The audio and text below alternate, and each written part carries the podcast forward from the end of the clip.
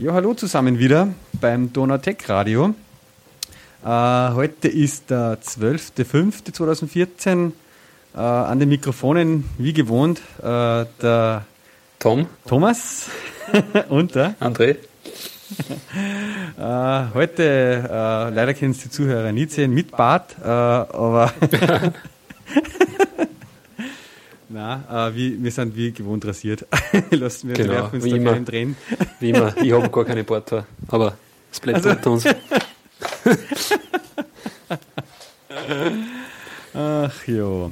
Ähm, ja, was hat sie da? Wann haben wir das letzte Mal aufgenommen? Eigentlich ist die Episode Nummer 23, haben wir gerade gesagt, gell? Genau. Das letzte Mal haben wir Spring Boot aufgenommen. Das ist Ja, jetzt aber auch schon wieder, ähm, glaube ich, gute Das war am 29. zwei, April oder so, ja. zwei Wochen her, ja. Mhm. Ja, ja. Ähm, zwischendurch war ja dann eigentlich kurz danach, ähm, jetzt Montag, äh, wieder mal ICHAC-Treffen in Linz Mhm. von der Enterprise Java User Group, Mhm. wo wir eigentlich gehabt- vorgehabt haben, beide Hitzki. Du hast dann kurzfristig ohne können. Ja, genau, ich war dort gewesen. Genau, den übersehen gehabt. Ja. Ja, ähm, da ist eben auch um Spring Boot gegangen, unter anderem. Mhm. Und es ist eigentlich ein bisschen unter anderen Titel gestanden. Es hat irgendwie geheißen, ah, boah, warte mal, jetzt muss ich nochmal nachschauen, wie das geheißen hat. So quasi, ähm, wie, na, der, wie hat der geheißen? Der Chris Beams war da. Chris Beams, genau.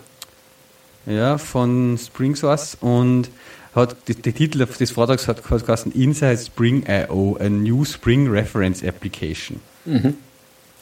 Ja, Ja. das war der Titel des Vortrages. Und es war insofern eigentlich sehr cool, weil äh, sie haben ja sozusagen dieses Spring IO, die Webseiten neu gelauncht Mhm. und eigentlich auch damals auf der letzten Spring IO Konferenz und mit dem Ziel eben ähm, einmal nicht sozusagen einfach nur lauter Sample-Apps zu bauen mit ihren Sachen, sondern eine richtige Reference-App und etwas halt auch zu machen, sozusagen, was sie dann auch wirklich in Echtbetrieb betreiben und updaten und warten und selber hosten und so weiter. Und sozusagen auch nicht nur äh, immer so dummy, simple äh, Beispiel-Apps zu haben, sondern ein echtes, lebendes System, um halt sozusagen eine Referenzanwendung zu haben, wo sie sagen, so würden wir bei Spring die, also eine richtige, ähm, ja, Ja, so eine HTML5 App bauen, die in Produktion ist. Schau ein bisschen Genau, was Modernes. Ja. Und da haben sie so unter dem Codenamen Project Sagan ähm, eben diese Spring.io Web-Anwendung baut. Mhm. Und sozusagen alles, was da drinnen steckt, sind halt die neuesten Spring-Technologien und das haben sie wirklich so gemacht. Zum Beispiel, was ich voll cool gefunden habe, da haben sie auch dann auf Spring 4 migriert und eben auch auf Java 8 Ja. einmal später migriert. Und da haben sie wirklich dann die einzelnen Git-Commits, im, das alles Open Source halt im GitHub, haben sie die Git-Commits so gemacht, dass das sozusagen auch zeigt halt, anhand der Git-Commits, wie würde man jetzt dann von einer bestehenden Anwendung von Java 7 quasi auf Java 8 migrieren. Mhm. Okay. Ja, so Step by Step, was haben sie halt der Reihe nach so umbaut, um halt die neuen Features von Java 8 jetzt zu nutzen. Mhm. Ja, und man kann sich das halt quasi halt dort anschauen äh, und sehen, okay, so macht das Spring Core Developer Team halt, würde das so und so machen und sie haben halt damit also ein Beispiel äh, Anwendung, wie halt zum Beispiel die jetzt auf Java 8 migrieren. Mhm. Echt cool. Und da kommt halt auch eben Spring Batch, äh, Spring Boot, was wir letztes Mal geredet haben, eben zum Einsatz. Ja, als wie das Ding gehostet wird dann, auch wie das betrieben wird. Das betreiben sie selber auf Cloud Foundry. ähm, und was ich auch sehr interessant gefunden habe, sie haben das eben so aufgesplittet in drei Projektteile. Äh, in so ein Backend eben mit so REST API, wo halt die Daten geholt werden und so weiter. Und das Frontend, wirklich also die Webseiten selber, äh, das HTML, JavaScript und CSS haben sie halt voll ähm, auch in einen richtigen modernen ja, JavaScript äh, Web-Setup gemacht mit Gulp, also so ein Bildtool. Und die ganzen Sachen, was man halt so dort von JavaScript halt kennt, Boa und, und Node.js und äh, ja, mit, mit SAS und, und als CSS-Ding. Ja, voll, äh, wo sie jetzt sagen, da geben sie jetzt diesen so quasi vor, ja, so muss er es machen, aber sie, sie geben es halt auf der Spring-Seite vor, so würden es wir, so ist optimal halt mit Spring gelöst, aber das ist jetzt auch unser Ansatz, wie wir es halt äh, in HTML und JavaScript CSS machen würden. Ja. auch interessant, weil ich eben ja jetzt öfters in letzter Zeit solche Architekturen halt sehe, wo halt wirklich äh, rein das Backend mit Spring oder Java halt gelöst wird und dann so REST APIs nur zur Verfügung gestellt werden und man dann das Frontend mit eben wirklich komplett losgelöst eigentlich als eigenes mini-statisches HTML, CSS, JavaScript-Projekt hat, was mit diesem REST-Backend halt einfach redet. Mhm. Ich bin es immer so gewohnt, meine Anwendungen sind alles so Single-War-Files, wo halt quasi auch irgendwie meistens halt JSP oder GSP drinnen sind, um das ganze Templating zu machen und so. Ja. Äh, aber das ist irgendwie noch ein bisschen für mich zum, ja, einmal ganz interessant zum Sehen und zum Umdenken, wie man jetzt wirklich halt dann das Web-UI selber so losgelöst äh, machen kann einfach. Ja, ja. ja. ja was ich ja schon alleine interessant finde, ist da diese mm, Package-Struktur, die sie da auch gemacht haben. Also die setzen ja eigentlich auch ganz stark auf so Domain-Driven Design, wenn ich mir das da so ein bisschen anschaue. Also sie das haben Package jetzt von der Web-Frontend oder allgemein? Von dem Sage and Common, das ist glaube ich so das Gemeinsame, so, ja. wo die ganzen ähm, mhm. Entitäten, also die, die wie soll man sagen, in Grails waren das die Domain-Klassen, halt die ganzen Entity-Klassen und so, diese JPA-Entity-Klassen und so drinnen sind und das haben sie jetzt nicht irgendwie noch, ja, was weiß ich, ein Package, es gibt da jetzt nicht irgendwie ein Package Domain-Klassen und ein Package DAO oder irgendwie so, sondern die haben es mhm. eigentlich so nach, ja, eben Domänen aufgesplittet. Also Domänen jetzt okay. im, im Domain-Driven Design sind.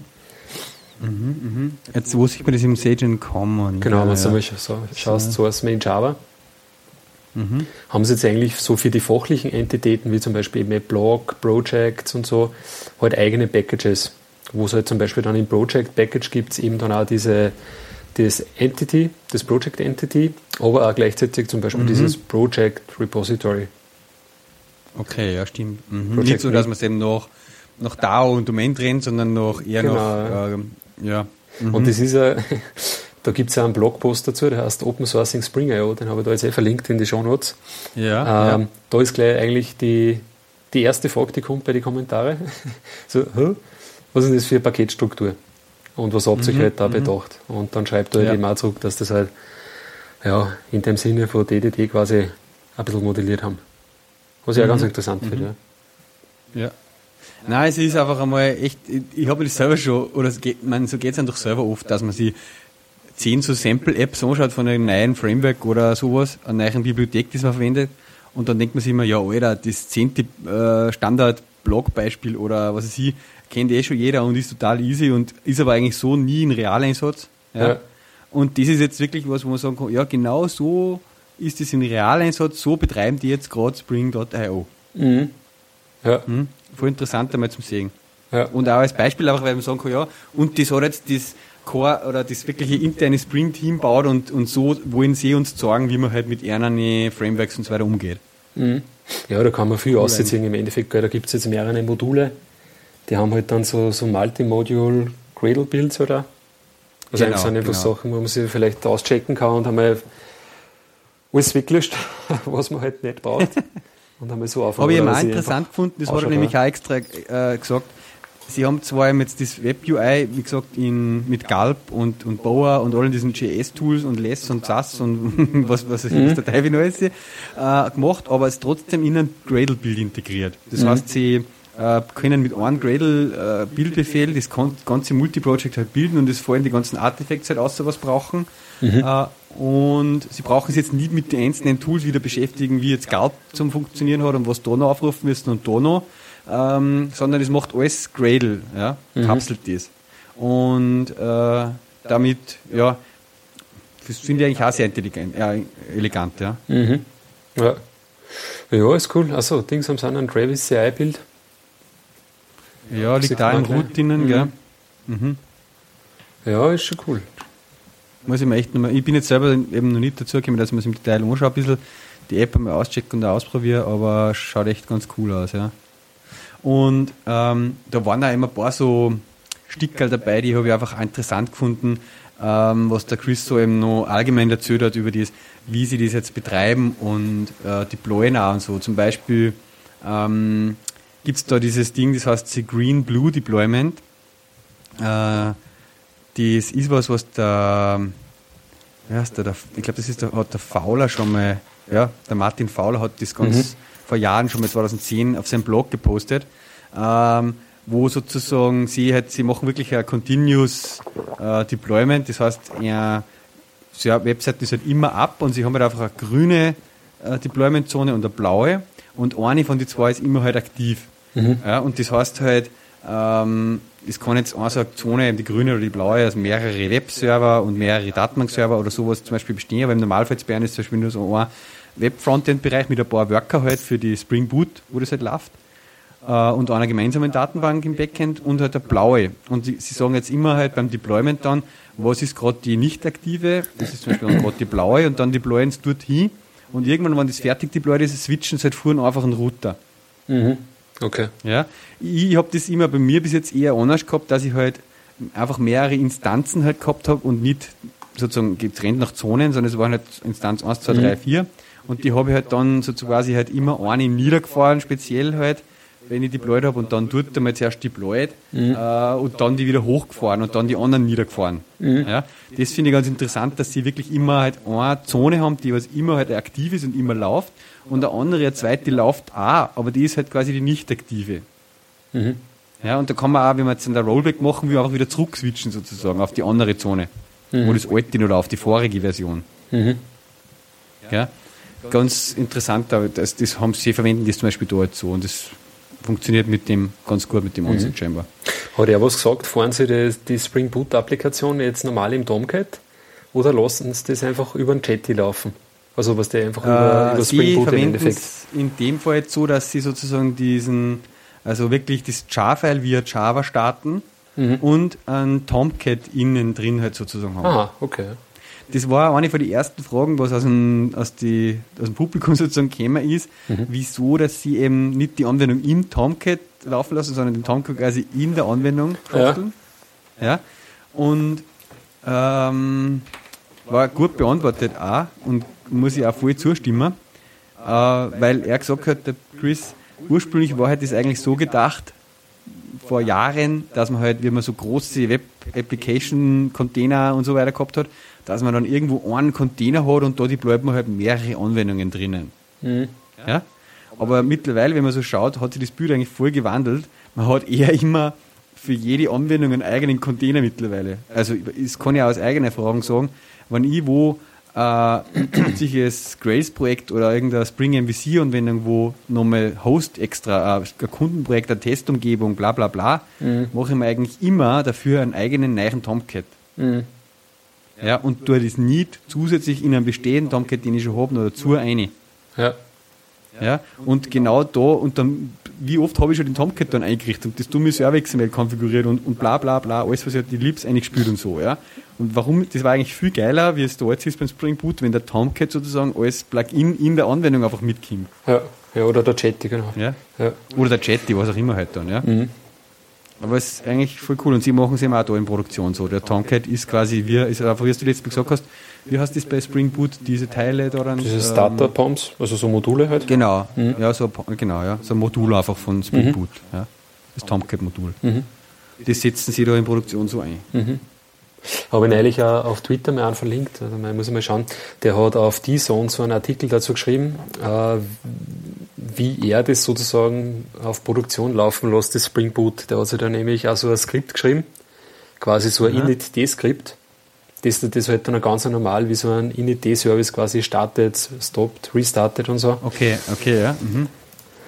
Muss ich mal in die, in die Shownotes einwerfen, ja. Ich mein, Dass du die Shownotes jetzt eigentlich direkt schon in genau, unser, ja. Mhm. ja. okay, weil ich sehe jetzt nämlich gerade genau. mhm. Das würde ich in die gemeinsamen Shownotes werfen. Da gehört das Martin Fowler, das Blue Green Deployment dann auch noch eine da. Mhm. Da Managing Spring Boot hast diese, äh, dieser Artikel da auf die Sonne von dem. Okay, ja, das gehört, das gehört an, die muss ich mir anschauen noch. Das ist auch ganz cool, ja. Mhm. Weil da, das fragt man sich halt dann als Erste, ne, wenn man so eine Spring Boot-Applikation dann deployen mag. Okay, wie ja. tut man es? Macht man ein Warfile oder lässt man es, was ja für uns eigentlich eher ungewohnt ist, ne? Äh, einfach so laufen oder deployt man das War oder checkt man es gleich sowieso erst am Server aus in einer bestimmten Version, was wahrscheinlich ja. in den meisten Fällen ja. immer das Gescheiteste ist, wenn der Server jetzt nicht gleich bei dir im Büro steht. Und das Schafile ist ja dann, ja, ist halt auch so, ja, ist ja der Java, wo alles drinnen ist. Ja, also, ewig dauert und so, ja. Ja, eh vom Java, ne, das hat ja auch bei Spring Boot, ja, wenn es da ein paar Sachen, ja, weiß ich nicht, was hat das bei mir, ich glaube 50, 60 Megabyte oder so. Also, Fast gleich mal, ja. Fast gleich, ja. ja. Das muss dann bei jedem Deployment ab hochladen. Ja, ja genau. Aber ähm, ich, ja, ich würde wahrscheinlich sogar eher dazu tendieren, dass man sich was überlegt, dass man halt eine gewisse Version dann am Server auscheckt. Dass man sich halt da irgendein ja. Skript macht, dass der dieses auscheckt und dann über Gradle bildet und einfach genau, über Gradle genau. vielleicht sogar und laufen lässt. Jar-File ausführt. Genau. Das ist eigentlich so ein Ansatz, den sehr viel mittlerweile halt fahren, auch wenn du jetzt zum Beispiel Heroku oder so nimmst, wo du einfach im Prinzip bei den Git-Commit ähm, sozusagen hinpusht auf den Git äh, Remote Branch ja. äh, und dann fängt da ein Bild laufen und im Endeffekt nach dem Bild startet halt das Artefakt, das rausfällt. Mhm. Und das, das gefällt mir immer, immer besser. Das ist eigentlich der Ansatz oder das Ziel, was ich ja mit meinen ganzen Apps dann erreichen würde, dann schon langsam. Ja. Äh, und das habe ich auch voll cool gefunden, weil auch das ist ein Thema gewesen, ähm, wo er halt äh, dann kurz drauf eingegangen ist auch, und da hat er so eine coole Erklärung auch gemacht, das habe ich nämlich mitgeschrieben auch, ähm, nämlich über sozusagen die, die sogenannte, also die Versionsnummer oder das, das, was ist deployed. Das finde ich nämlich voll cool, das haben wir letztes Mal nicht erwähnt, beim Spring Boot, das stellt da standardmäßig ein paar so REST-URLs zur Verfügung, wo du ähm, ja, über die Spring Boot, über das Deployment Informationen abrufen kannst. Mhm. Also da gibt es so Rest-URLs für, wo du halt einen Dump auslösen kannst und äh, manche sind halt geschützt mit Passwort, manche nicht. Mhm. Ähm, ich glaube, kurz erwähnt haben wir es, das ist ein eigenes Modul, also standardmäßig ist nicht. Actuator heißt das okay, Modul. Ja. Hm? Actuator. Wir haben das in, in Zusammenhang mit diesem äh, Graphite-Server und so erwähnt, weißt du? Da kannst okay. du nämlich immer so Statusinfos halt über, was weiß ich, Speicherverbrauch, CPU-Belastung und so abfangen. Genau, und da sind aber so Geschichten drinnen, auch wie Dump oder Version oder was ist, steht genau. Ich glaube, Git teilweise kannst du da noch irgendwie reinbringen, gell? Den, und da kommen wir jetzt genau zu dem Ding, was ich sagen wollte, ja. Äh, das liefert ja zum Beispiel als Versionsinformation der App einmal den, den Git-Commit-Hash, mit dem die Version, von dem die gebaut worden ist. Mhm. Ja. Uh, und dann, und sie haben zum Beispiel jetzt bei dem Spring.io, bei der ganzen Webseiten, bei den Projekten so, keine eigene Versionierung mehr oder keine Versionsnummer, die sie mitführen. Mhm. Ja, nicht 1.0, 1.1, 1.2, 1.3, sondern bei einer zählt nur, was für ein Git-Hash-Commit, also welcher Git-Commit-Hash ist gerade auf dem System deployed. Mhm. Okay. Das ist das, was zählt, weil das sagt genau aus, was das für eine Version ist. Da brauche ich nichts mehr taggen und dann mitzählen, Versionsnummer irgendwo und so, ja, sondern die Information aus dem Git, aus diesem Basis sozusagen Spring Boot Modul, was das zurückliefert, aus dem kann ich mir via REST äh, einfach auslesen, ich kann dann Curl machen mhm. auf der mhm. Konsole und weiß genau, die Version, der Commit ist dort deployed. Wie, wie machen sie das dann? Die lassen sie quasi vom Gradle, oder? Oder von, von was lassen sie die dieses Git Properties File dann einstellen? Das weiß ich nicht. Du, weil da brauchst du so ein File, wo, das, ja. wo das drinsteht dann. Ich schätze mal, das machen sie irgendwie, muss ich mal, das müsste man sehen, irgendwo, ob es im Source Code irgendwo, mhm. wo es beim Bild sozusagen den, den Git-Commit-Hash da reinhauen, ja. Also da jetzt äh, in der Doku, da, haben, da referenzieren sie auf irgend so Git-Commit-ID-Plugin, jetzt so, so ein Maven-Plugin. Aha, okay, ja. aber da steht, okay, das Gradle Git Plugin is also available for Gradle Users. Aha, also da gibt es okay. ein Plugin. Gradle ja. Git Plugin. Cool. Mhm. Das habe ich cool gefunden, ja. Coole Sache, ja. Was ja auch steil ist, gerade für so äh, Produktionsdeployments oder Test-Deployments, ist, du kannst ja diese, äh, sagen wir mal, diese Konfigurationswerte in der Application Properties, also standardmäßig ist ja die Konfiguration bei so Spring Boot halt in dieser Application Properties Datei, ja. die kannst halt über externe Parameter übersteuern.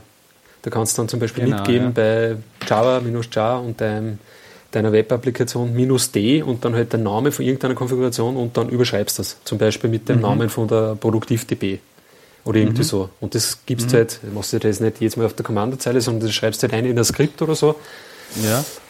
Und ja, dann überschreibst du es einfach.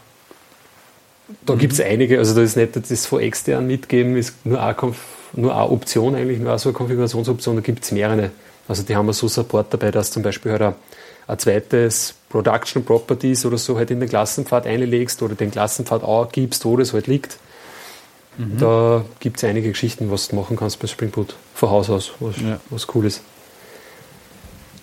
Ja, das ist, das finde ich schon extrem lästig. Also dieses ganze, ja, jetzt der Tomcat ist da drinnen verpackt und das ist alles quasi über Dependencies und Versionsnummern und so im, im Repository quasi mhm. eingefroren. Du hast damit nichts mehr außerhalb liegen, eigentlich außerhalb deiner App, was nur das Verhalten deiner App beeinflusst. Ja. ja. Äh, und du weißt genau, wenn ich das ausspiele, den, den Git-Commit und dir den Bild aufruft, dann kommt bei jedem genau das gleiche Environment aus, sozusagen, und der kann das genau gleich ausführen. Mhm. Weil es genau. alles in dem ja. Git-Repository quasi definiert und verpackt ja. ist halt. Ich meine, die meisten Features von so einem Applikationsserver haben eh die, die wenigsten genutzt, sage ich jetzt einmal. Ne? Eh. Also ich meine, da ist ja, also der Tomcat ist eh nicht der Servlet und JSP-Applikationscontainer. Also ist ja. eh kein richtiger. Also, aber so, wenn man was jetzt zum Beispiel ein Websphere oder was hast, der also hätte ich jetzt noch nie irgendwen gesehen, der das komplett genutzt hätte, die Funktionalität, was dieses Teil bietet. Also, ja. Mhm. Ja, voll. Und es ist einfach, auch, wenn du da jetzt in andere Bereiche schaust, du ist das eigentlich schon mehr oder weniger gang und gäbe. Ja. Ja, dass du halt einfach ja, eine ausführbare Datei hast. Bei Java sind wir ein bisschen hinten, ja. Nicht nur da. Nein, ey, also es ist einfach so, ich finde, das eine andere hat sich das schon total durchgesetzt, ja, und das, das gefällt mir jetzt auch, dass das jetzt in Java auch so stark kommt. Und ich habe echt ganz, und das passt da wieder, habe ich jetzt mal wieder gesagt, sage ich jedes Mal, aber das passt da voll gut mit, mit dem ganzen Virtualisierungsthema Docker und Vagrant und so viel gut zusammen. Mhm. Ja. Weil je weniger, dass ich meine Vagrant-Box da vorher noch vorkonfigurieren muss und aufbauen und bla bla, am liebsten war einfach nur da, Vagrant-File in Git Repository eincheckt und dann führe genau einfach den Bild in dem Vagrant aus oder, und startet dann das Char da drin und fertig. Mhm. Ja, brauche ich keinen Tomcat einrichten oder irgendwas. Mit irgendwelchen komischen Config-Files und Zeug. Mhm. Ja. Und was ich auch interessant gefunden habe, da hat er mir auf was verwiesen daran, sie haben halt gesagt, sie haben sich da ganz stark an dem 12, an der 12-Factor-App ähm, mhm. quasi orientiert. Äh, ich poste das auch gleich mal da rein. Das ist, habe ich auch nicht kennt bisher, das ist sozusagen von Heroku äh, so ein Manifest, was sozusagen moderne ähm, Apps sozusagen an, äh, wie, wie die aufgebaut sein sollen, damit sie quasi cloud-ready sind. Mhm, okay. Ja? Uh, und da gehen sie da voll viele Sachen ein, wie Codebase und Revision Control, Dependency De Declaration, die, wie die Konfiguration ausschauen muss, quasi, dass man es im, im Environment storen soll äh, der Build Release Run Cycle, bla bla bla. Ja? Äh, und wenn ich mir das so anschaue, das sind eben diese zwölf Punkte, die sie da halt aufgelistet haben, zwölf mhm. Faktoren. Mhm. Ähm, dann, und die sind so gut irgendwie vom, vom Geschrieben und, und, und sozusagen ja, ja auf, auf, einfach gut erklärt halt. Ja. Und da kriege ich echt so, dass ich mir denke, leck, ja, das stimmt eigentlich. Und das muss ich bei meiner App, den Punkt 7 oder was weiß ich, der gehört bei meinen Apps auch noch besser gemacht. Und da will ich hinkommen eigentlich auch. Ja? Mhm. Und wenn du die alle erfüllst, tust du echt voll leicht, dass du das äh, auf so vernünftiger sozusagen in Zukunft deployst und betreibst, solche, solche Apps. Mhm. Ja. Okay. Also ich bin noch nicht ganz durch, aber ja, ist echt, da habe ich noch nicht kennen, das ist sehr cool. Ja. Mhm. 12factor.net. Ja, coole Sache. Ja, also von dem her hat man echt, äh, ich bin nachher halt nach dem Vortrag wieder drin gesessen und hat sich schon richtig kribbeln angefangen in die Finger. Ich muss jetzt das und das alles wieder umreißen und da, weil es war echt so halt, ja, da gingen, da gingen da die Augen auf und denkst, ja, so, die machen das echt, die sind schon wieder so weit, so weit ihre Tochter irgendwie alles, voll cool. Mhm, mhm. Ja. Wie war denn der zweite Vortrag? Also, wenn wir jetzt da mit dem Spring ähm, fertig sind. Ja, der zweite, da ist es um Vardin gegangen. Mhm. Was ist das? Ähm, was ist das? Was ist das? Äh, Vardin ist sozusagen ein User Interface Bibliothek oder Framework für Webanwendungen. Mhm. Okay. Ja. Ähm, und das, das, das, Merkmal, was halt da das Hauptding ist, ist sozusagen, ähm, du kannst da deine komplette Webanwendung im Backend in Java programmieren. Ja. Die, mhm, das kennt okay. man jetzt von GWD. Ja. Ja. Äh, mhm. Und es ist auch, hat sehr stark mit GWD-Teile sozusagen, wo sie sich, ja, es ist zu, zum gleichen Zeitpunkt oder es ist gleichzeitig mit GWD eine Zeit lang halt parallel gefahren mit den Features und hat viel von GWD genutzt und hat jetzt auch GWD geforkt und integriert. Mhm. Ähm, aber du baust im Prinzip halt ähnlich in einer, wie wenn du das Swing UI baust, ja, in Java deine Webanwendungs-UI. Okay. Mhm. Ja. So wie das Wicket ähm, zum Beispiel, oder? Wicket? Mhm weiß nicht, ist das in Wicked auch so? Hast du da so UI-Bibliotheken? Ja, doch, schon ziemlich. Ja, ich glaube schon, gibt schon relativ viel. Ja. Ich meine, was halt da voll arg ist, du hast ja richtig so eine Komponentenbibliothek, weißt du, wo du halt Data Grids und äh, Trees und Dropdowns und alles mögliche halt drinnen hast an fertige UI-Komponenten äh, mhm. mit Event-Handling und bla bla bla. Ja, mhm.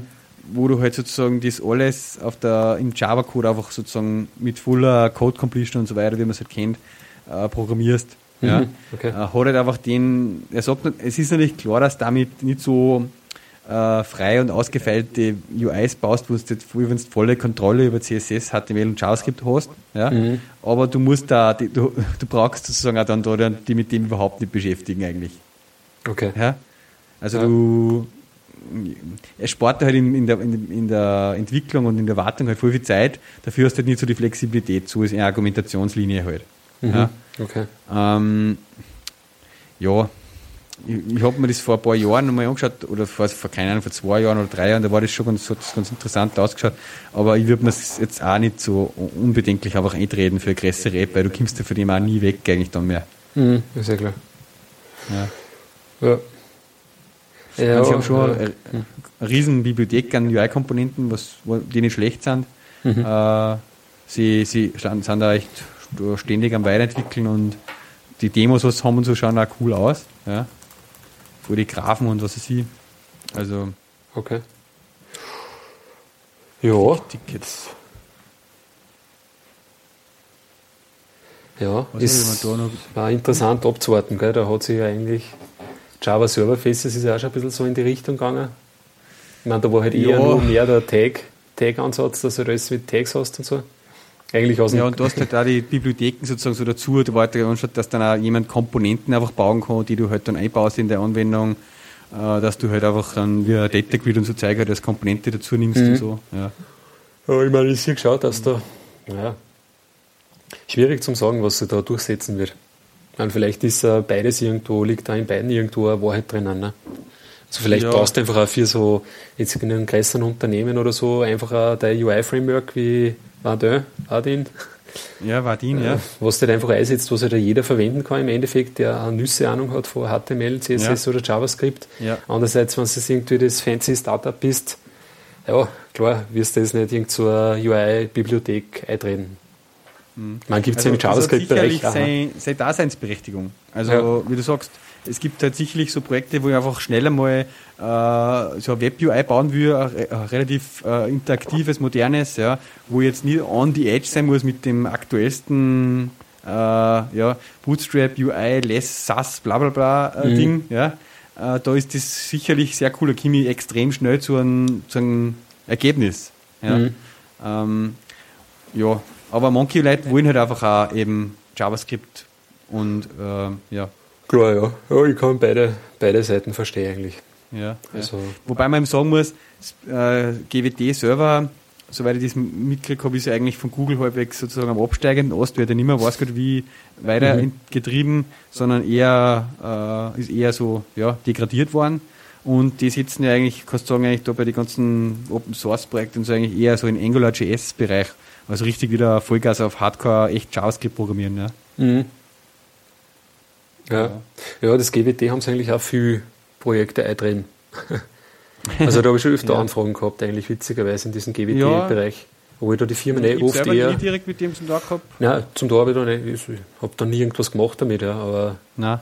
Mir hat es gewundert, ne, okay. ne, weil manche Firmen sind da recht konservativ und gerade mhm. also Stichwort Google und so schrecken sie schon ein wenig ja. zurück, aber witzigerweise das GWT hat sich dann doch teilweise schon etabliert. Ich habe jetzt auch von ein paar eben so äh, eigentlich eh, was da bei dem E-Chuck-Meeting auch waren, die zwei unterschiedliche, die für verschiedene größere Firmen auch in Linzer Raum mhm. äh, sind. So, ja, die haben auch gesagt, ja, der eine hat gleich gesagt, ah, das ist so zach, wir machen auch GWT und da hast du also eine riesen Single-Page-Webanwendung quasi, weißt du? Aha. Und jetzt, wenn du eine minimale Änderung machst, kompiliert halt das Ding da dann eine Minute lang dahin, Aha, äh, bis er wieder sozusagen das ganze GWT-Anwendung neu gebaut hat. Ja. Weil du ja dann nicht einzelne Seiten so quasi hast, sondern du musst immer das alles durchkompilieren und so. Das stört mir mhm. auch Zach vor. Aber wie gesagt, ich habe selber noch nie damit zu tun gehabt. Auf der anderen Seite, wenn ich mir natürlich hinsitze und schneller mal für Grails ein, ein cooles UI bauen will, mit ein paar gute Komponenten und so, äh, huckst da immer eine Zeit da. Mhm. Ja, also egal, wie gut Ja. das da, wie viel Das Fragen stimmt, das, da ist hast und so. genau, ja. egal wie viel JavaScript und so das gemacht hast, ich meine, Es ist, ja nein, es ist immer Das ein ist, Aufwand einfach, ja. ja. bis das alles einmal läuft. Und natürlich, der, die, wie das in der Demo und so weiter da ausschaut und auch bei der Präsentation, ähm, ja, das schaut schon recht angenehm aus, wie schnell das da bist und so. Und wie, wie, gut dass das Ergebnis auch dann ist. Okay. Was ich allerdings voll schräg gefunden habe, äh, die, man, sie macht natürlich A-Checks und so voll, ah, ja, aber was, wo, das, wo man das irgendwie total komisch finden ist, du machst zum Beispiel einen Button in Java und dann schreibst einen Eventhändler, den programmierst du auch in Java und sagst halt, wenn der Button klickt, der also quasi an Klick-Event, dann äh, schreib in die Textbox da dann, was ich da oben auch definiert habe, den Text ein. Ja? Ja. Und sowas war ja üblicherweise am Client im JavaScript und so voll clientseitig. Da würde eigentlich nichts mit, mit dem Server kommuniziert werden wegen dem. Mhm. Ja? Bei einer muss aber natürlich auch bei dem Button-Klick zuerst der Call zum Server gehen, der dann sagt, noch bei dem mit Event, so quasi, was da jetzt gekommen ist, äh, füllst den Text in die Textbox und dann kommt das vom Server wieder zurück und dann wird das in die Textbox eingeschrieben. Das heißt, das ist immer da bei jedem Event, was behandelt wird, ein Server-Call. Mhm. Ja. Ja? Äh, ist, ist auf der anderen Seite ja verständlich, weil sie eben die Events und das alles halt am Server programmiert haben. Ja? Äh, das muss halt dann dort ausgewertet werden. Ja? Aber auf der anderen Seite denke ich mir, ja, das ist auch zach eigentlich, wenn ich da irgendwie nie nur kleinzeitiges JavaScript dann habe. Ja, bei keinem Event-Handling und nichts. Ja. Ja? Das hat mich schon ein bisschen zum Nachdenken gebracht, wenn ich das so gesehen habe. Ja. Ich meine, das gibt ja den, den Ansatz, da, das gibt es ja bei dem Open Delphi, äh, Open Delphi, Open Delphin von, von Canoe. Ja. Äh, und da, wenn ich das richtig verstanden habe, ich meine, habe ich auch noch nie verwendet, das habe ich nur damals eben bei den Präsentationen gesehen und ich habe mir es dann einmal daheim ein bisschen angeschaut. Da ist es ja so, dass die schicken auch diese Events sozusagen immer hin und her zwischen Client, Browser, aber die stimmen dann auch zum Beispiel das Objektmodell, was du jetzt hast, in der Session oder wo auch immer, dann quasi auch gleich ab sozusagen, nach jedem Event. Das heißt, du hast eigentlich Client, Browser immer denselben Zustand, wenn man so mag. Und kannst du dann Events auch im Browser abhandeln? Oder macht das, Das- dann JavaScript-Code auch? Der macht, glaube ich, relativ viel JavaScript-Calls dann auch. Ja. Da ist ja so ein Event-Pass, was der zwischen Client und, und Browser und der wirft halt, egal was für Event halt da auf den Pass und das wird halt dann vom, vom Server behandelt. Okay. Ja, das äh, war mir ein bisschen, ein bisschen komisch für Kämmer, ja, aber Ja. auch eine Variante, ja. Mhm. Ja, aber da ist auf jeden Fall, ja, da gibt es, glaube ich, nur, da gab es noch Spielraum für irgendwas Gescheites. Weil Ja, auf der anderen Seite, mal, man kann sich halt auch nicht ja. jedes Mal, ist, gerade der JavaScript-Bereich, der entwickelt sich halt auch so extrem schnell. Ja. Also, Ja. vergeht nicht ein Tag, dann ist wieder irgendeine neue Bibliothek heraus, die theoretisch auch wieder cooler war, als wie das, was du vor einem halben Jahr gehabt hast. Das hat er eh gesagt. Das war ein Ding bei dem Bildsystem so. Äh, ich mein, beim, gerade bei den JavaScript-Bildtools und so, da tut sie ja irgendwie wöchentlich irgendwas, ja. Ja. Äh, Grunt und, und, und ja, alle möglichen Dinge die ganze Zeit. Und dann hat er gesagt, ja, vor ein paar Wochen haben wir da noch Grunt drinnen gehabt und so, und dann haben wir das umgerissen, jetzt haben wir Gulp drinnen, und, weil das ist alles Streaming und da muss er nicht irgendwie die Files irgendwo hinschreiben und wieder auslesen, sondern es ist alles in Memory und ja, aber es kann sein, dass es in ein paar Wochen wieder anders ist. Ja. Dessen sind sie sich selber auch bewusst und die, sie, sie haben halt auch eben explizit gesagt, sie wollen halt auch das da genau zu dem Zwecke mal betreiben, so, äh, um eben auch diesen JavaScript-Bereich da und das alles so kennenzulernen halt und Mhm, ja, mhm. Erfahrung da zusammen und auch da halt quasi Tipps abgeben können. Mhm. Ja. Ja. Weil Spring eben doch Aber aus einem anderen Bereich quasi rauskommt, ne? Aus dem Ja, klassischen ja. MVC, da Ja. Aber sie haben auch immer wieder jetzt sind eben so Webinare angeboten mit, äh, ja, wie handle die JavaScript am besten in meiner Spring-Anwendung und so weiter. Also zu, mit dem Thema beschäftigen sie sich schon. Ja. Ja. Das kannst du natürlich auch nicht vernachlässigen. Ja. Hm.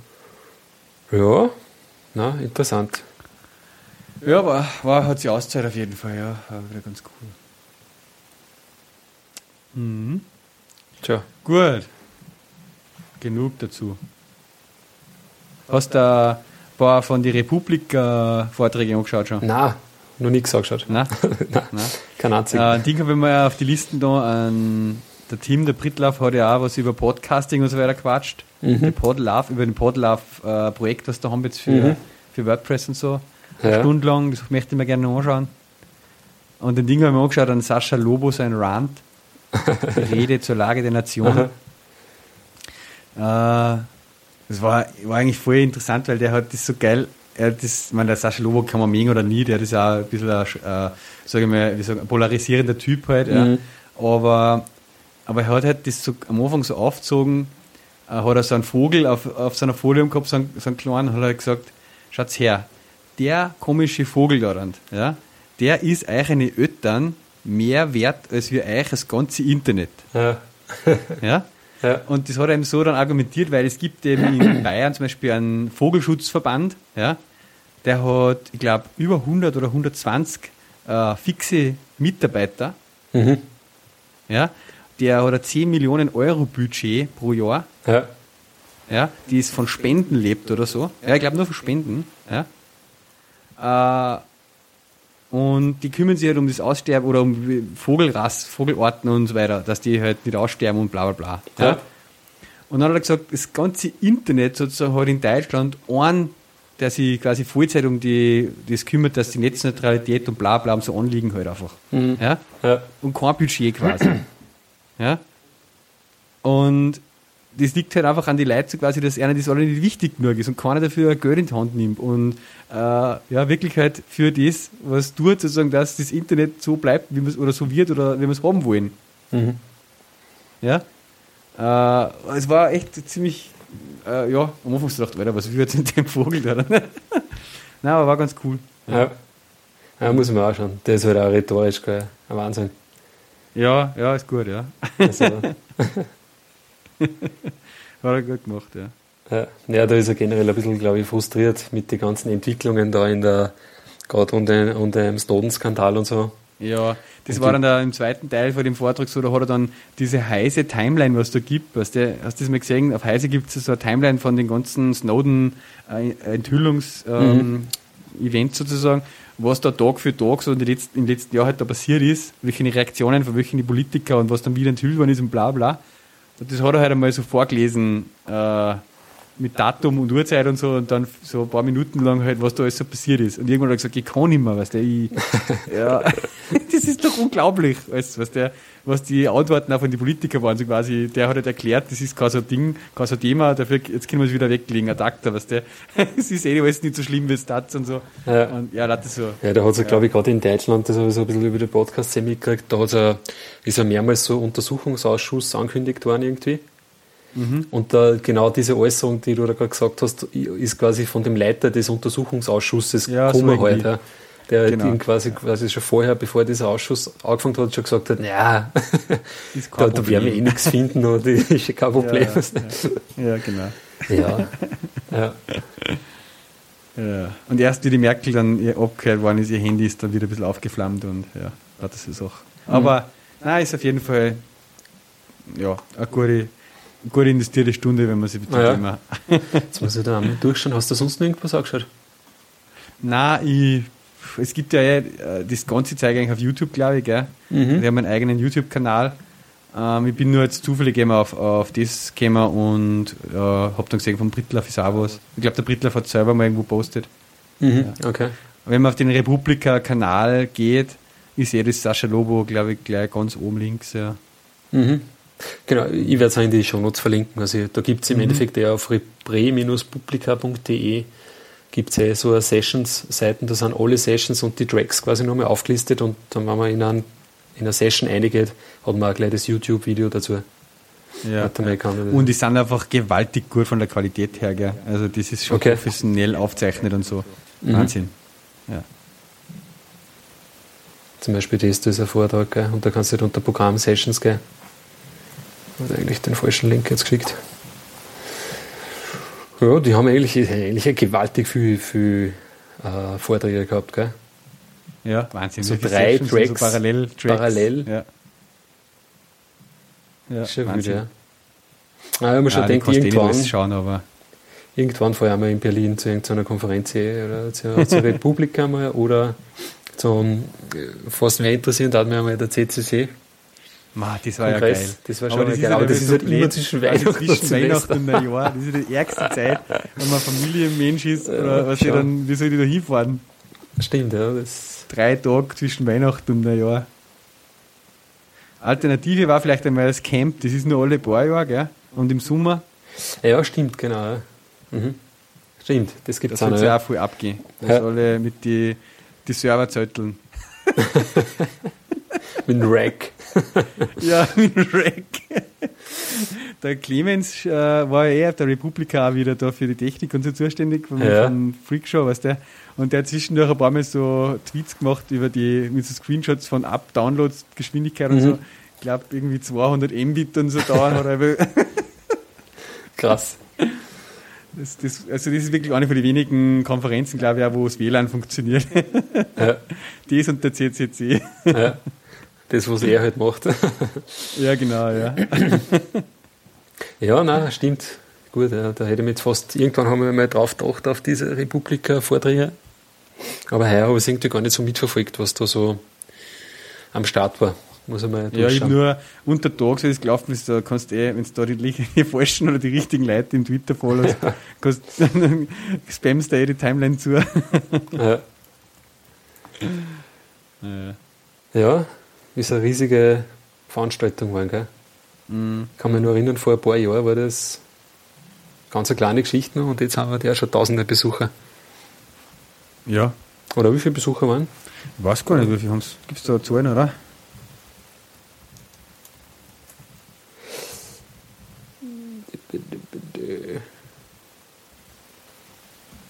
Googeln wir es einmal aus. Da steht nichts. Republika Wikipedia. Äh, auf 2013 2700 Besucher. Ja. Mhm. Mhm. Nicht schlecht, Cool, ja. nicht schlecht. Warte mal. Ja. Mhm. Jo. Was haben wir sonst noch so auf unserer Liste? Ein Coding Contest lese ich gerade. Hast du die schon gemeldet? Ja, ja, angemeldet habe ich schon. Jawohl. Aber ich, dann bin ich die ersten Aufgaben durchgegangen. Hui. ich glaube, so ins Schwitzen kommen, ne? Ja, cool. Dann können wir uns schon nicht so- Platz suchen gemeinsam am Freitag. dann. Ja, Ja. sind schon nicht so, nicht so easy. Ist einmal was anderes einfach. Ja, voll, das bist du überhaupt nicht mehr gewöhnt. Also das, Das war ja eigentlich zur, so, zur Studienzeit bist mehr so, so, ich meine, im Endeffekt sind es so Rätselaufgaben, ja, genau, ne? Genau, ja. Wenn man Rätsel lösen Rätsel, durchklären ja. und Ja, genau. Ein bisschen Knobelei. Genau, ja. Das ist einfach mal Abwechslung zum Alltag, sage ich mal, weil im Alltag äh, an so Permutation oder Sortierung oder irgendwas programmierst du halt einfach nicht. Das stimmt, ja. Du weißt du, welche Programmiersprachen haben da gewonnen eigentlich immer? Das war mal interessant. äh, War das eine Mischung oder waren das eher so dynamische Geschichten, weiß ich nicht, PHP oder irgendwas? Na, also man würde es nicht glauben, was da für Programmiersprachen gewinnen. Ah, okay. Also relativ viel, ich glaube, ich meine, es gibt eh, es muss man, jetzt sucht man es mal aus, es gibt nämlich eh äh, die immer so Statistiken nachher auch, ähm, welche Sprachen, welche Ranks erreicht haben und so zeigen werden. Mhm. Aber es sind zum Beispiel, vom Gefühl her glaube ich, sind relativ viel äh, C zum Beispiel auch gewesen. Ja? okay. Ähm, wo ich mir dachte, Alter, wer programmieren das in C? Ja. Aber die haben halt dann auch zum Beispiel, das sind auch viele so Leute, die äh, zum Beispiel bei so bei der Informatik-Olympiade, was da in die Schulen und so gibt, teilnehmen. Ja? Und die Informatik-Olympiade, glaube ich, schreibt ja vor, äh, in C zu machen. Mhm. Und die haben dann schon so fertige äh, ja, Bibliotheken halt, was der für gewisse ja, Aktionen halt, wie eben das typische File-Handling und Input-Output, bla bla und auch so Permutationen und so Geschichten, was sie dann, glaube ich, einfach so nutzen können halt, ja, wo sie sich halt schon voll auskennen und wohlfühlen halt in, dem, Mhm. um, in der Umgebung, schätze ich mal. Weil Ja, ja, Und dann, wenn du das alles Woche programmierst. ja. ja, oder, ja. Du hast da eigentlich schon ein Problem, wenn du das lang nachschauen musst oder so irgendwo, oder? Hast du einen Internetzugriff? Ja, ich, ja, hast normalerweise, warte mal, in letzten, die letzten Jahre war es glaube ich schon immer, beziehungsweise haben wir dann auch oft halt einfach mit dem iPad nebenbei gegangen oder mit dem iPhone oder was halt so ein Tethering gemacht, ja. Das Problem ist, du musst dir sozusagen auf einen Server ja im lokalen Netz hinconnecten, damit du die, Ab die Aufgaben abrufen kannst und die Ergebnisse hinschicken. Ähm, ja, durch das ist dann oft nicht gegangen, dass man ins Netz kommt gleichzeitig, ja. Mhm, okay. Aber was mir, wo ich mich gut erinnern kann, war zum Beispiel, da war zum Beispiel mit einem Mars-Roboter, wo man halt einen Mars-Roboter steuern hat müssen, äh, wo man halt einschlagen hat müssen, die Radl und dann wieder Viere fahren, was der in Ja. einem gewissen Winkel, in Radius und so. Und das war voll viel, was der so äh, Winkelfunktionen halt. Oh, gerecht. Ja. Weißt du, weil du hast einen gewissen Einschlag, ja, und fährst halt im, dann einen gewissen, der Abstand für die Achsen, den warst, und dann kannst du halt den Kreis ausrechnen sozusagen, und dann, wenn du dann drei Meter vier fährst, bist du dann den Kreisradius halt entlang gefahren und stehst halt dann genau dort. Und das musst du alles über Sinus, Cosinus, Tangens ausrechnen. Ja? Und ich habe mir, und ich habe echt die meiste Zeit verplempert damit, dass ich äh, im Internet nachgeschaut habe, quasi, gleich nochmal der, die, dass die, äh, äh, der Sinus gegenüber vom Winkel oder da, weißt du, was ich meine? Ja. Ja, das ist mir alles nicht mehr so geläufig halt gewesen, so schnell. Ja. Und dann se- seitdem habe ich immer mein Formelheftel dabei. Okay. Ja, das ist ein dünnes Mathe-Formelheftel, wo halt die Sinus, Cosinus, Zeigel, was, so, was man so braucht, halt äh, drinnen steht. Habe ich seitdem eh nicht mehr braucht. Ja, aber das finde ich fast ein wenig unfair, weil ich meine, du tust ja natürlich, ja. wenn du gerade Informatik studierst oder was, bist du da vielleicht noch leicht. eher drin, gell, als wie. Ja, ja, sicher. Ja. Natürlich tust du auch, wenn du jetzt sowas regelmäßig machst, da viel leichter, weil es sind halt einfach Leute dabei, die eben regelmäßig an so Informatik-Olympiade und bla bla, bla 24-Stunden-Challenge und so Wettbewerbe halt teilnehmen. Ja, klar. Ähm, ja, ich, ich rechne jetzt auch nicht damit, dass ich da unter die Top 10 komme, ja. Ja. Äh, aber es ist halt einfach schön zu sagen, wenn ich zumindest im vorderen Drittel bin oder Mhm. ja, halt einfach sehe, ich, ich, ich, löse die Aufgabe, mir macht es einfach auch Spaß dann. Ja. Es geht da echt nicht für mich nicht ums Gewinnen. Ja. Aber ja. ja, schauen wir. Mhm. Wird spannend. Gut, gut.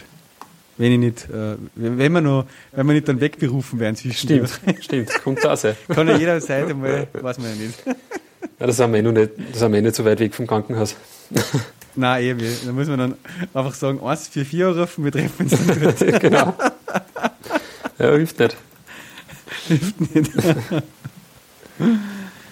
Ach ja, na hat sich auch gerade eigentlich vor dem nichts mehr von den letzten Ergebnissen. Mhm. Jetzt ist ein Blog. Aber ich kann mich erinnern, glaube ich, da haben wir, glaube ich, schon mal geredet. Und da war es irgendwie so eine obskure Sprachwitz eh.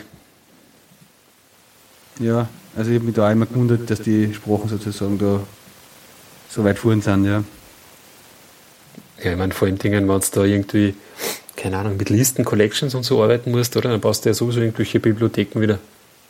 Eben, eben, ja. Und das ist ja voll oft, ich meine, bei der einen Aufgabe, da, da habe ich ja alle möglichen Listenoperationen gebraucht.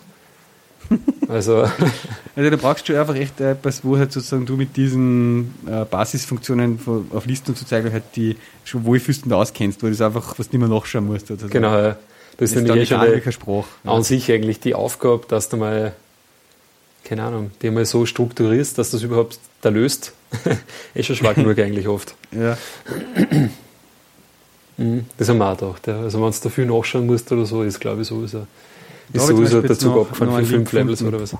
2012 war das zum Beispiel in Hagenberg der. Mhm. Und da zum Beispiel, okay, ähm, das ist ein, in absolute Zahlen ist das da jetzt die Sprachen zum Beispiel äh, 48 Java, 32 C Sharp, 22 C++, dann Python, Ruby, Scala, PHP waren auch zwei. Ja. Mhm. Haskell. Aber wenn man schaut, Level 6 zum Beispiel, ja, da ist Python, Java, C++, Scala, Ruby, alles vertreten eigentlich, ja. Mhm. Interessant. JavaScript nicht mehr.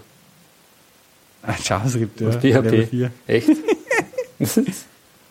Java ist ja wild. Ja. Ja, meins sind schon, ja, relativ viel Java, ja. Ich weiß nicht, ob da Groovy auch dazu erzählt haben. Ja, wahrscheinlich. Ja. Du hast da schon um einiges leichter, gell? Du hast viel mehr Mhm. Operationen auf, hast auf die ganzen Collections. Generell auf die Datentypen. Ja, allein schon mal so new file.text und dann quasi äh, Genau, ja. line Dings, da, da, da, ja. Ja. Aber das ist halt auch, das war halt String, Buffer, Reader, Input, Stream, Open, Close, Drecke. der war halt auch in, in Hagenberg oben, gell? Weiß ich nicht, ob da, wie viele Leute haben sie da gehabt überhaupt? Warte mal. 120, ja. Ein bisschen über 120. Naja, schauen wir mal. Ah, warte mal, da haben sie einen, einen 2013er auch noch. Das war sozusagen der ganze Linz-Dinger. Mhm. äh, Java 72, C++ 71, schau, Wahnsinn. Gleich viel C++ wie Java. C Alter. Sharp 46. Dass überhaupt gar keine in Level 6 und 7 kommen. Stimmt, ja. Und wie viel sind in 5,16? 16 Also von wir- 207 Leute. Alter. Ja, Heftig, ja. Das war heftig, ja. ist ja schon ein wenig hart. Ich glaube, da, ja, was war denn das? Ich weiß gar nicht, was das war, aber das war nicht einfach, ja. Schaut so aus. Groovy, bist du der mit Groovy, oder? Wahrscheinlich, ja. Ich hab Steht denn- Groovy auch irgendwo drin, oder was? Ja, unten, fünf, unten. ja. Fünf sogar, Wahnsinn. ja. Mal schauen, muss, stehst du da dabei bei die? Nein, also das sind Nein, jetzt nur die Best. Okay, die ersten paar. Nein, nein. Ähm, ja, aber wir waren bei uns bei der Gruppe, was wir da waren, eigentlich um die mehreren schon mit da auch, ja. Mhm. Die, also die, was da, die, was da drinnen stehen, glaube ich, die fünf Groovy-Dinge, das waren alle mir. ja. Das müssen wir mal schauen. Da Java, C++, C Sharp, Python. Ja, Python. Stimmt. Ruby, Java. Ja. Naja, schauen wir mal. Nächste Woche oder können wir dann einmal berichten, wie es uns gegangen Oh, ist. ja, ja, können wir schauen, ob wir über Level 1 Rausgekommen hinauskommen sind. ja, aber das mit den Formeln, das finde ich fies. Und das habe ich nämlich auch gar nicht mehr gedacht. Ja. Ja. Die irgendwo einmal. Und dann habe ich gedacht, na, ah, so fies es also dann doch nicht Formelheft nehme ich auf jeden Fall wieder mit, ja. Ja, dass da irgendwelche Formeln, das ist ja. Am Anfang habe ich mir den Setschwick auch mitgenommen, weißt du, weil ich mir gedacht habe, so irgendwie eine Algorithmen oder so, aber Ja, ja. jetzt ist irgendwie, ja. Was ich mir aber echt jedes Mal wieder vornehme, ich weiß nicht, wie es die Woche schaffe, ja, ist so äh, ein bisschen was machen mit Permutationen, weil das ist irgendwie jedes Mal dann dabei.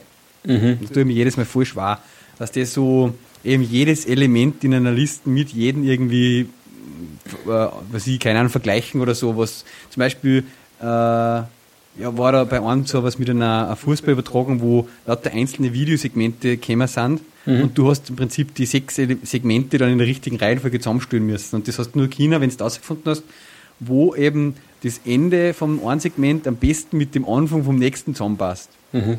Ja? Okay. Weil da ist die Koordinate vom Ball zum Beispiel drinnen gestanden und der kann ja nicht einfach auf einmal 100 Meter hupfen, sondern der muss irgendwie halbwegs in der Nachen von dem anderen Ball sein, der, der im Anfang von der nächsten Sequenz ist. Mhm.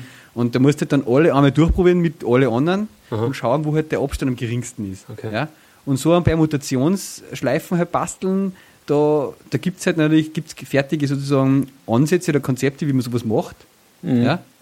Und die, was so regelmäßig so Contests machen, die wissen das auch und die haben das geübt. Ja? Ja. Aber ich tue mir da einfach voll schwer bei sowas zum Beispiel.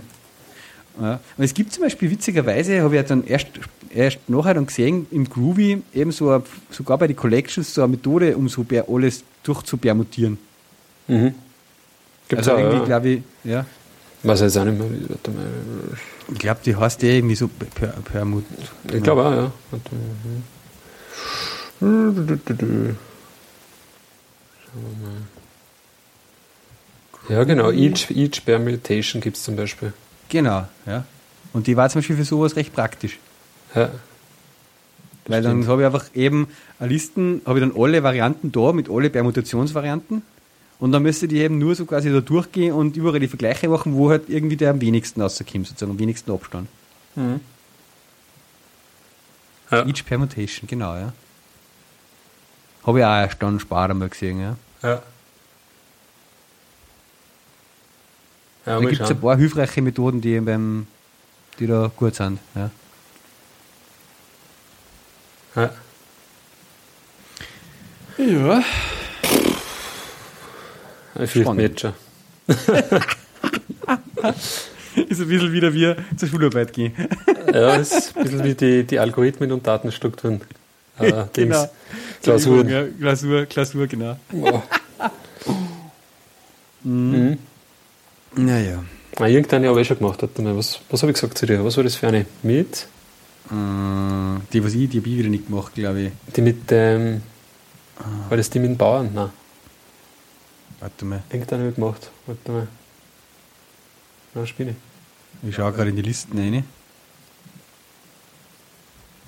Alter, mein Internet schläft schon wieder. Hey. Da geht gar nichts weiter.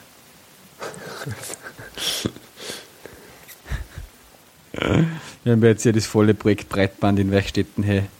Aber wir brauchen noch mehr Verträge, wir müssen noch mehr Unterschriften sammeln. Ah ja. Ja. Ist noch immer nichts. Nein, wird noch mehr nichts. September, September früh ist der Start, aber auch nur, wenn wir eine gewisse Menge an Unterschriften beieinander haben. Geschlechte. Naja, Können wir schon bei der Ah. Leitung von dir zu mir legen, hey. Sind wir schneller. sind wir schneller. Mit der Schaufel. der Schafe. Mit den Händen. Äh, Genetic Drift, na, was hast du gemacht? Fragt, na, Harvester, Equations, Bowling, Unblock. Bowling habe ich gemacht. Bowling. Aha.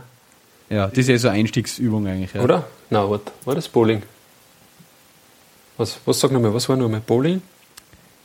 Bowling, Harvester. Doch, doch, Bowling habe ich gemacht, sicher. Mit den Strikes und mit den Straights Genau. und so. Ja, ja, ja. Ja, Alter, das Mhm. war. Hui. ja das war aber noch einfaches. Ja, eben. Difficulty Level Nummer 1. ja, eben. Schau schlecht Ja, aus, ja. schau schlecht aus. Na, wird spannend, ja. Ja, was haben wir eigentlich noch auf, wie spät haben wir es denn eigentlich? Eine Stunde quatschen wir auch schon wieder, gell? Mhm. Was wir jetzt einmal machen konnten, ich weiß nicht, äh, wir hätten mal gesagt, so die, die Reader-Listen. Jo, muss man einen Reader aufmachen. Was nimmst du jetzt her im aktuellen? Ey, ich bin da voll, bin. ja, ich bin da voll konservativ. Ich nehme nur Ja? NetNewsWire. Ah, okay, das ist so eine Standalone-App, gell? Das ist eine Standalone-App, genau, und da nehme ich die Vierer-Version. Die ist jetzt mal vor einem Zeitl, ist jetzt einmal rausgekommen. Und Da da, hat ja jetzt gerade auch, für den Mac ist ja gerade der Reader auch wieder rausgekommen, gell? also der Also Reader. der, mit Doppel-E, der Ja. Reader. Okay. Äh, der ist jetzt gerade in Beta-Phase. Ich schaue jetzt da gerade, es Ja. gibt da glaube ich für das NetNewsWire, der hat auch mal zumindest angekündigt, dass er eine iOS-Version macht. Der, das ist aber wirklich so, dass der, du hast dann kein Backend, wo die alle gespeichert sind, sondern der tut die alle auf den Rechner saugen. Ja, genau, gell? ist nur lokal. Ja. Und du kannst die aber auch nur dort lesen, sozusagen. Ja. Okay. Ja, weil ich, ich brauche halt irgendwas, wo ich das irgendwo gesynkt habe mit den verschiedenen Geräten, was ich halt habe, weil ich, manchmal lese ich am iPhone ein bisschen was, manchmal am iPad, Mhm. am Rechner eigentlich am seltensten, ja. Aber okay. Wie hast du denn du das organisiert? Ich habe ja, naja, ich hab jetzt so mehrere Ordner. Ja. Ähm, Da ist jetzt auch schon wieder eine ähnliche Frage wie bei den Packages. Wie werden die Ordner strukturiert? Ja. Ich habe das am Anfang so strukturiert gehabt, dass ich so themenmäßig das gemacht habe, was der da gemacht hat. Ähm, iPhone Development, BlackBerry, Java, äh, so in die Art und Weise. Aha. Mm, Und dann habe ich das aber umgeschwenkt und habe das nach Priorität gemacht.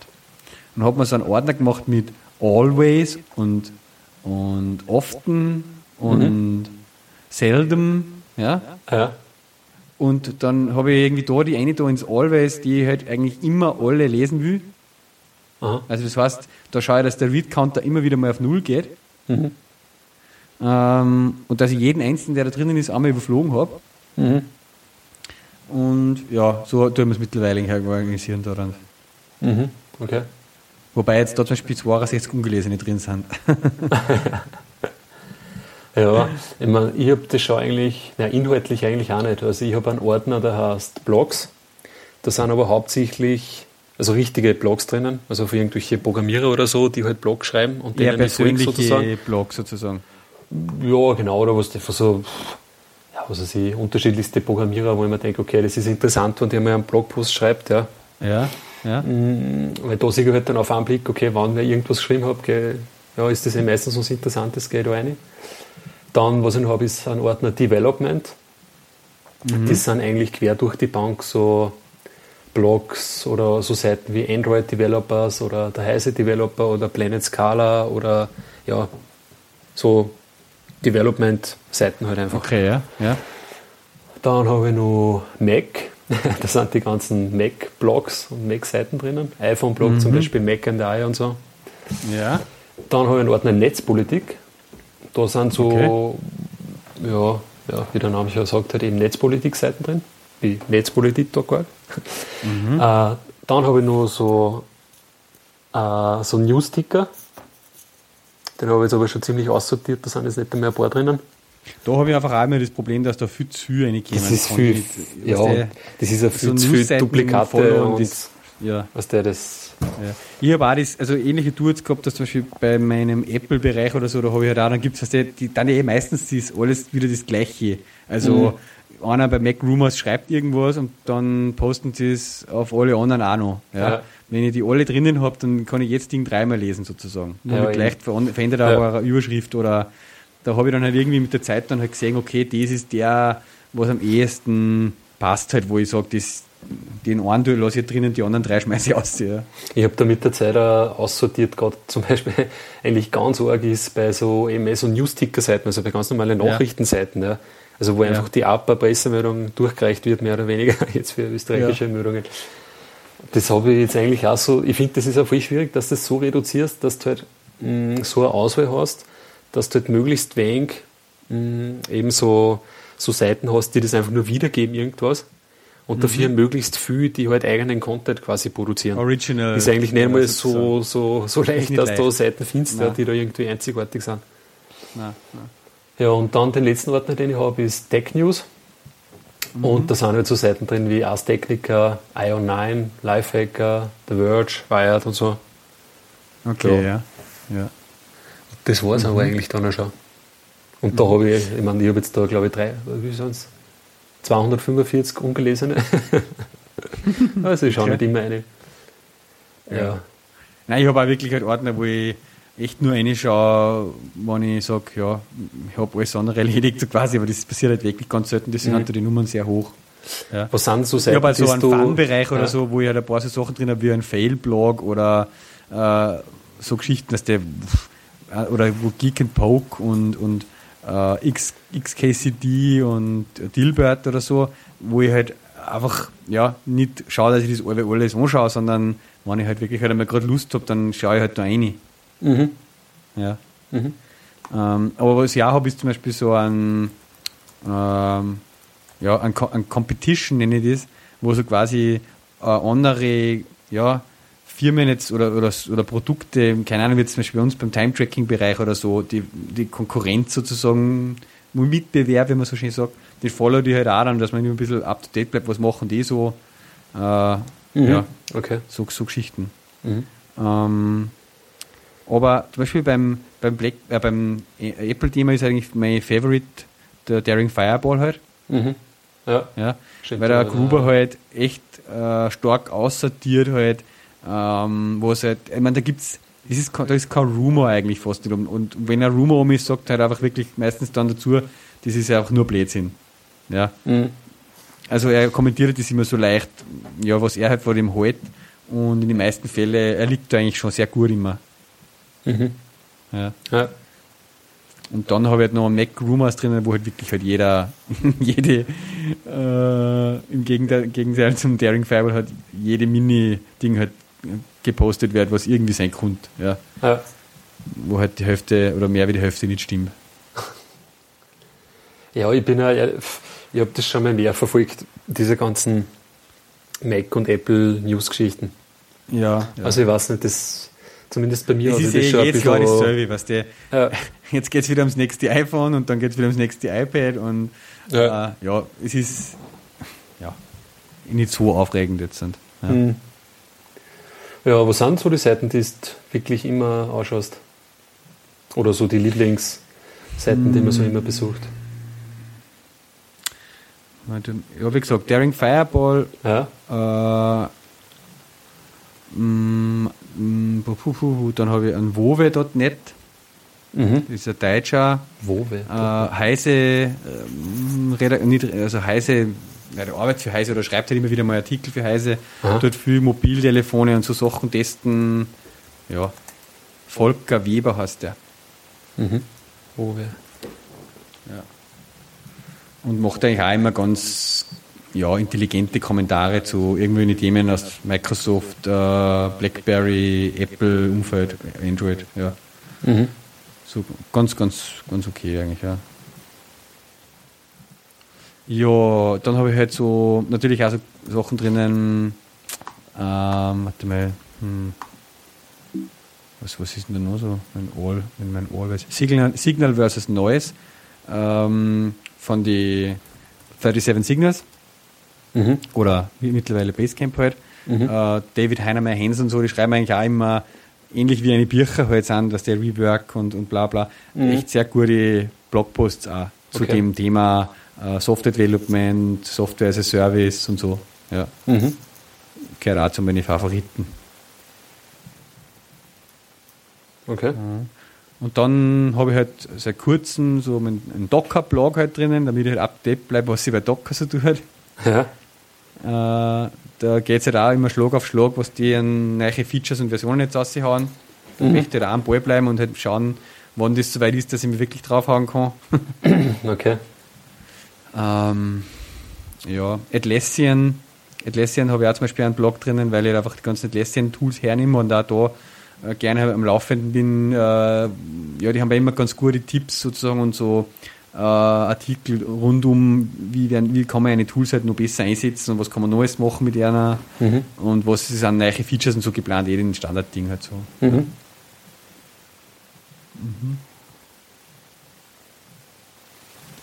Jo, sonst. Schau grad. Mhm. Nein, das ist eh so das Wichtigste. Ja. Ja.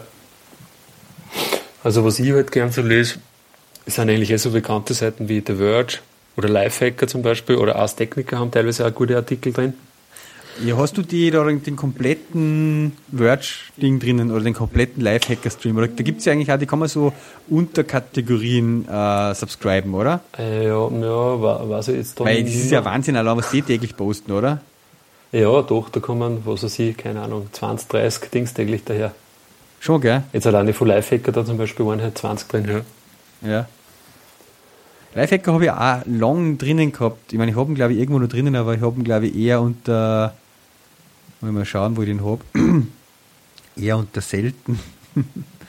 Weil ich einfach eben das nicht schaffe, dass ich das immer alles durchgehe. Ja.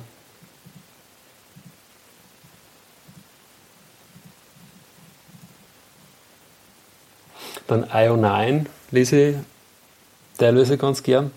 Die haben so ein bisschen so, wie soll man sagen, IO 9. das ist nicht?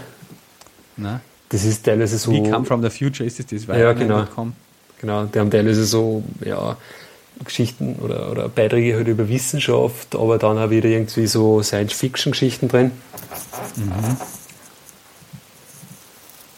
Ich glaube, ich muss das wieder mal probieren, dass ich mal Lifehacker und, und Verge, dass ich mir das mal reingebe auch wieder. Ja, Wie es mir da geht damit. Ich meine, die, oder als Techniker, die haben halt dann teilweise schon wirklich Artikel, die sind halt schon wirklich, sage ich mal, zum Durchlesen, gell? Also nicht, Ja, nicht nur zum, zum, zum Ja. Drüberfliegen oder so. Ja, also, nein, ja. Das ist schon. Das, meine, bin da lese ich halt, da schaue ich, so- was die, da passe ich halt einmal drüber und schaue, Ja, ob ich irgendwas genau. Interessantes finde, was, was mich jetzt interessiert. Ja, und dann, okay. Überschriften scannen halt mit J, Genau. J, J, J, J, J. ja. ja. Und Was habe ich da bei Neuigkeiten, bei den bei die, bei die Ticker habe ich halt Zeit Online, Spiegel Online und so drinnen. Mhm. Ja, Netzpolitik schaue ich eigentlich auch gelegentlich. Dann, wie gesagt, diese ganzen Mac-Geschichten, die kann man wuchten. Netzpolitik.org, oder? Mhm.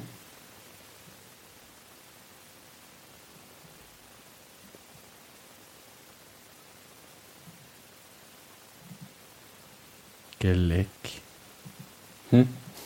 Bei Netzpolitik.org haben sie auch so äh, Republika-Video eingebunden, ganz oben gleich. Mhm. Und da haben sie so einen, auch den YouTube-Kanal von und haben sie so eine Playlist mit 185 Videos. Geleck.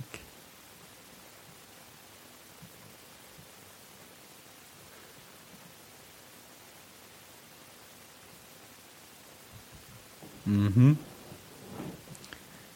Ja, Lifehacker ist so, war einmal voll das Phänomen oder hat mir eigentlich extrem taugt. Äh, so diese ganzen, da waren so viele coole ja, Tipps drauf, einfach auch. Ähm, ja, mhm. so kleine Verbesserungen oder was er so machen kann, um irgendwie viel mehr auszuholen aus einem gewissen Tool oder so. Ja. Das war schon lässig. Und dann habe ich es irgendwann einmal ausgeschmissen, weil es so viel, ja, sinnlose Sachen waren irgendwie. Aber ich probiere es glaube ich wieder mal, ja. Genau, und da, wie gesagt, habe ich die ganzen Blogs noch. Hm, Was für Personen jetzt Entwickler? sind da interessant? Warte mal. Gerade wie mir zum Beispiel Closure angeschaut habe. Mhm. Was ist eigentlich mit dem Closure-Artikel jetzt? Ist da noch nicht draußen, oder? Ja, ich glaube, das ist in, in zwei, drei Wochen oder so. Jetzt haben sie okay. mich gerade erst die Aber die nächste Ausgabe? Ich glaube, die nächste, ja. Die aktuelle ist, glaube ich, irgendwas mit Java, oder? Ja, doch, Java FX ist, glaube ich, die aktuelle. Okay. Über Java FX. Und dann die darauffolgende wird sein, ja. Mhm. Und auf jeden Fall, da bin ich auf den Josef Wilk gestoßen. Und der ist da ganz aktiv in dieser Closure Community, dieser Deutscher. Und der arbeitet halt bei Soundcloud im Backend. Ah, und ja. setzt halt mhm. da Closure und Go und so ein. Mhm. Schreibt da ziemlich coole Blogposts. Also der vorletzte, den er da geschrieben hat, war Sounds of the Human Brain. Wie er beschreibt, wie man mit einem, mit einem EEG und mit einem Closure-Programm halt quasi die Gehirnströme äh, irgendwie musisch darlegen kann. Aha. Ja. Nicht, dass ich es verstanden hätte, was er da beschrieben hat, aber hat sich irgendwie cool angehört. und der hat aber ja, ganz, eigentlich ganz coole Artikel. Oder der, der dritte, den er gehabt hat, Building Closure Services at Scale, wo er sich halt anschaut, ja, wie, wie machen zum Beispiel Netflix und Twitter jetzt so äh, Backend-Services, wie realisieren die das? Und da gibt es ja auch von Netflix und so gibt es da Open Source Bibliothek und da beschreibt er halt mhm. alles ein bisschen, was er, was er da gestoßen ist. Das habe ich auch ganz interessant damit gefunden. Ja. Also der, ja, der ziemlich abgefahrene Artikel. Dann, ja, Dings in LaForge folge ich natürlich auch mal, weil da sind die ganzen Groovy-Updates und so, schickt er halt immer aus über seinen Blog. Dann, also Coding Horror habe ich auch noch drin. Ah ja, ja, der ist ganz gut, ja. Den, äh, den habe ich jetzt noch nicht gesehen, weil er gerade nichts, schon länger nichts mehr postet hat. Coding Horror ist super. Der Jeff Edwood, der, ja, der gehört schon immer schon all, zu meinen All-Time-Favorites, ja. Mhm. Ja, und nur ein paar andere halt, ich weiß nicht. Ich glaube, das bringt es ja nicht, dass man da alle. Nein. Und der Coding Horror ist auch so, ich meine, ich mache das dann halt eigentlich gern so bei den längeren, dann, ja, wenn ich dann drüber gescannt habe und gesehen habe, das ist was Interessantes, dann haue ich es ins Pocket rein und irgendwann dann spare mhm. äh, lese ich mir es halt dann durch. Ja. Mhm, mhm. okay. Aber der Jeff Edward ist sehr gut. Ja. Ja. Und was ich auch noch gern anschaue, das ist so, wie soll man sagen, ja, so eine Berichterstattungsseiten. Die haben aber keinen RSS-Stream, zumindest, den zumindest der, der Net Newswire lesen kann. Das ist mhm. qz.com. Mhm. QZ. Quartz.com. Aha. Und die haben eigentlich immer voll, eigentlich ziemlich coole Artikel, wo man vorkommt, dass die das auch zumindest nirgendwo abgeschrieben haben. Aha. Quartz. Bin ja auch erst neulich mal drauf gestoßen irgendwie. Also die haben halt auch mehrere, mehrere Sparten, wo man dann drauf geklickt auf den Filter und so. Economy, mhm. Finance, Mobile Web, bla bla bla.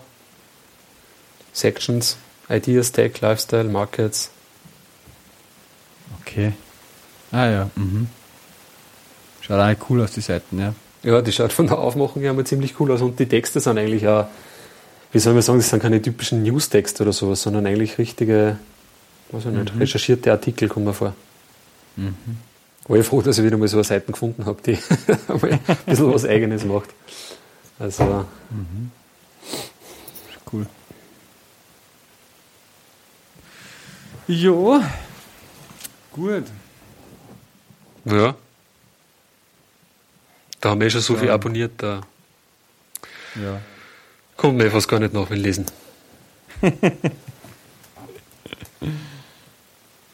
ist bei mir schon ein bisschen ein Ding auch, dass wenn ich dann oft mit dem Abend irgendwie noch ja, sage, passt jetzt nicht mehr nur Zeit, was zu lesen. Zum Beispiel habe ich auch immer ja eben irgendwelche Bücher, meistens irgendwie Technikbücher, noch die, was ich gerne mal weiterlesen würde. Äh, JavaScript Ninja zum Beispiel habe ich auch angefangen im Jänner und bin noch nicht fertig.